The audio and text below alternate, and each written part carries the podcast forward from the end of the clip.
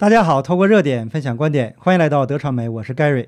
这两天呢，关于傅政华落马的新闻出现了各种各样的分析的报道，但是啊，我个人关注的点还是他的成名之作——查封天上人间的那个案子。现在普遍认为傅政华是江家帮的人，因为啊，他是靠残酷镇压法轮功才得到江派势力的重用。那么他刚刚坐上了北京市公安局长的这个位置，就打击江家帮的势力范围。这在情理上啊是说说不通的，所以啊，我昨天在网上查遍了资料，也没查到任何相关的具体报道，但是啊，也查到了一些线索。咱们今天呢，就来好好的挖一挖，看看这件事情后续啊还有什么样的进展。先跟大家说一说这个今天有意思的一个事情。今天网上啊传出了一个视频，在北京的潭柘寺出现了一只狐狸。那这只狐狸跟之前出现在天安门广场的那只黑天鹅一样，还不怕人，大摇大摆的散步啊。那如果说之前的黑天鹅是有人故意放出来恶心一尊的，因为呀，天安门广场的保安呢，这个安保情况出现黑天鹅这种动物啊是不太可能的。所以我个人判断呢，是反袭势力放的这个故意恶心它。但是呢，这只狐狸也很有意思，我把视频呢放在 Telegram 频道了，有兴趣呢您就去看一看。我们知道啊，这个中共表面上是一个无神论的政党，实际上呢，那都是忽悠韭菜的。中共的党官是一个比一个迷信。据说啊，前几年被抓的那个接班人，重庆市委书记孙政才，请了一件龙袍摆在家里，是天天的拜呀。那一尊知道以后是勃然大怒。后来的故事啊，大家都知道了。所以这只黑天鹅和狐狸的背后，不知道啊都有什么样的幺蛾子。那咱们就当成茶余饭后的笑料吧。但是啊，这些好笑的事情，从侧面来说，也表现了中共内斗的激烈程度。在正式的内容开讲之前呢，先跟大家更正一个发音。上期节目中我提到的这个秦晖，也有人读成银灰，但是被我读成了谭辉。实际上啊，这个实在是非常的抱歉呐，功课做得不够。那我个人才疏学浅，是孤陋寡闻呐，确实没听说过这个姓氏，又是个多音字的姓，那被我错误的读成了谭辉。这次啊，终于让小粉红们找到了发泄的点。他们的评论呢，我都没有删除。那无论他们的观点如何，毕竟是啊，是我错了嘛，是我读错了，错了就得认错。那被批评两句啊，也是应该的。但是粉红们最悲催的呀，是不懂什么是人性和尊重。无论呐，您在道理上如何占据优势，可是啊，一旦批评变成了爆粗口、谩骂，那么你们就失去了所有的优势。可是啊，大部分中共国的人都不会好好说话，不带上脏字儿，基本上就不会说人话，连打字的时候都控制不住自己，那可见平日里的是什么德行啊？那当一个人出口成脏的时候，首先说明这个人的自控能力极差，因为每个人呢都有能力说人话。那除非您觉得自己不是人或者不配做人，所以才不说人话，不用满嘴知乎者也的装文化人，只要能用文明的语言表达出让人理解的意思就足够了。好好说话呢，首先是对别人的尊重，您尊重别人了，人家才能尊重你。即使这个人的观点跟您完全不同，那作为人来讲呢，也要彼此尊重吧。不是说您在道理上占据优势了，就可以胡作非为。对于读错姓氏这件事情呢，再次跟朋友们说，跟朋友们说一声抱歉。那咱们言归正传，大陆的五毛粉红非常喜欢说下大棋，他们非常喜欢下棋嘛。不管中共扔出的什么角度的盘子，甚至是没等盘子飞出去就掉地上了，五毛粉红们也能用下一盘大棋的姿势给中共洗地。可是由于洗的姿势太难看了，中共的官媒啊都看不下去了，央视网直接对大棋论是一顿痛批。说这些人呢，在乱带节奏中产生了不少低级红和高级黑的效果，就差没批评五毛粉红们是猪队友了。那么，到底是不是一盘大棋呢？那从目前的种种迹象来看，一尊呢还真是在下一盘棋，只不过呀，这盘棋没有运筹帷幄，而是你死我活的政治斗争。咱们先得从这个小燕子赵薇说起。那前段时间呢，中共突然整肃娱乐圈，事发突然呢，坊间一直传闻。赵薇啊，这个事件水很深，因为她卷入了政治斗争，抱大腿，因此啊，开罪了习一尊。有报道就说至少判十年或无期徒刑，还有说情节严重啊，可能判死刑的。在赵薇被封杀后，网络流传一张照片，我们在过去的节目中呢有介绍。那赵薇双臂搂着曾庆怀的胳膊，曾庆怀是江家帮二号人物曾庆红的弟弟。实际上啊，老姜现在年事已高，估计啊只剩下 眼珠还能动一动，其他地方啊都是心有余力不足了。那现在江派势力的实际掌权人是曾庆红。那众所周知，他的弟弟曾庆怀掌握着大陆和香港的娱乐圈。那再看照片中赵薇跟曾庆怀的关系，就非常的明显了。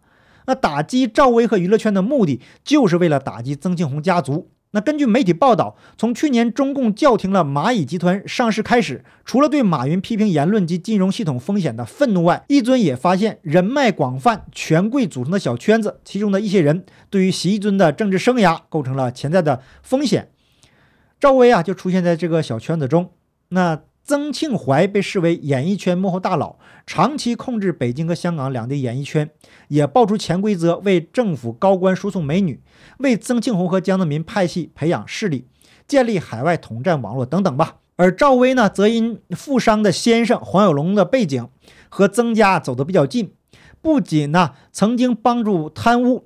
外传呢，这夫妻俩呀，曾经帮助曾庆红之子曾伟的白手套前台操盘手肖建华帮他洗钱。那大陆传媒业者、电影制作人石宇哥早前在接受采访时就表示，江泽民任中共党魁的时候，当年曾经指示让红二代、红三代把电影啊、电视的传媒人全部都控制起来。因此啊，后来几乎稍微有一点背景的北京圈里的政商界的大佬，那些公子哥们几乎人手都有一个工作室。并且把它复制成娱乐公司。他说，习近平这次打压娱乐圈的明星，找一两个人开开刀，可以制造舆论、平民愤，又可以收割大笔钱财。但是啊，他认为很大的一个问题是，打击明星实际上是连着他背后的那股势力一起打。那香港前哨杂志的前主笔、中国时政分析员杨光在对海外媒体分析时就认为。习近平当局在借着大陆娱乐圈的迷乱打击其背后的政治大佬。那自大陆最红的明星范冰冰的阴阳合同，二零一八年遭崔永元捅破，就意味着习近平政治打虎的站台转移到了文艺圈。因为之前的宣传口啊都是江泽民这个集团掌控的，那娱乐圈背后大佬呢就是曾庆红的弟弟曾庆怀了。一尊在娱乐圈翻江倒海的同时，也对中共的刀把子政法系统进行了大范围的清理。那通过孙立军的罪名，大搞拉帮结派，培植个人势力，形成利益集团，成伙做事，控制要害部门，这就是一个妥妥的政变集团。那从娱乐、金融、政法、军队，涉及到中共国的众多领域，所以我放的题目是一盘棋，而且啊，这是一盘你死我活的棋，这里面渗透着各种的计中计啊，那是防不胜防。前面提到的那个傅政华，他是靠政治打手起家的，政治嗅觉应该是非常的灵敏。那么。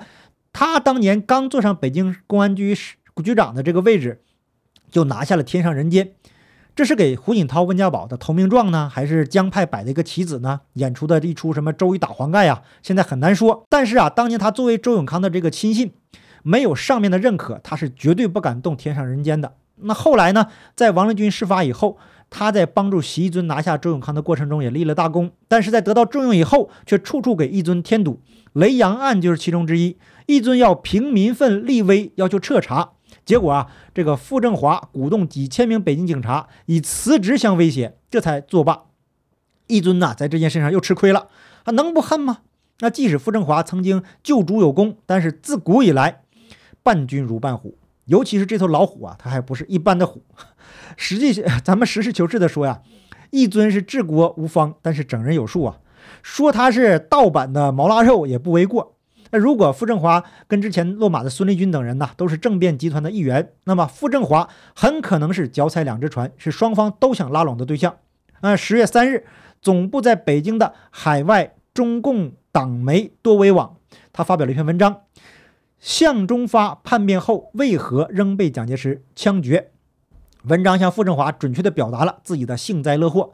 文章啊，表面上讲述的是中共历史上的一大丑事。中共第三任最高领导人向忠发被捕以后，立刻发生动摇，将他所知道的中共中央机密啊供了出来。开始啊，蒋介石在得知向忠发被捕以后，批示就地枪决。然后啊，蒋介石得知他已经投降招供了，马上发电报要求暂缓执行，但为时已晚。向忠发在上海龙华被枪决。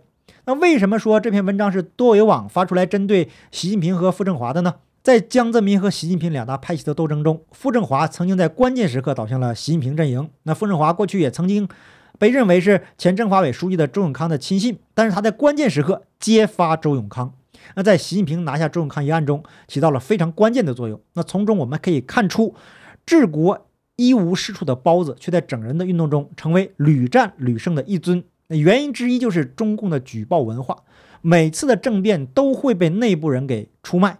那傅政华就是靠出卖周永康这个爬上去的。现在呀，一定有人靠出卖傅政华，让自己获得升官发财的机会。所以啊，江曾派系的多维网发了这样一篇文章，那意思是啊，你看看傅政华，你背叛了江泽民、曾庆红两位老领导，最终啊，不还是被习近平给拿下了吗？那目前中共正在进行的全国政法队伍教育整顿活动，已经对政法系统进行了大清洗，而负责这个活动的呢是郭声琨。那郭声琨也是曾庆红的人，根据消息是透露啊。郭声琨是曾庆红的表外甥，郭声琨妻子的祖母是曾庆红母亲邓金六的亲妹妹。郭声琨呢，正在对自己的派系和党羽进行大范围清洗，这跟自残呢没什么区别，还要高喊刀刃向内，动真碰硬。孟建柱啊，估计也好不到哪儿去。那多一网这篇文章的目的，就是要告诉下面的人，傅政华就是你们的前车之鉴，投降也避免不了一死。那既然是这样，不如就死磕到底。可问题是，事在人为，还得看天意呀。为什么治国无能的包子却能够在一次次的斗争中取得胜利呢？他已经成为了无人能撼动的一尊，因为他整治的人几乎都是恶贯满盈。那这些人呢，实际上是遭到报应了。那么这就符合了天意。虽然一尊的目的可能是取得权力，但是从结果来看呢，符合善恶有报的天理。他的治国无能，也从侧面导致了中共今天面临的内忧外患的无解之局。现在呀，这局棋，一尊唯一能做的就是顺应天意，在除掉作恶之人以后呢，能够顺势解体中共的体制，否则呀，他也难逃遭到天谴的厄运。好，感谢您的点赞、订阅、留言、分享，我们下期节目见，拜拜。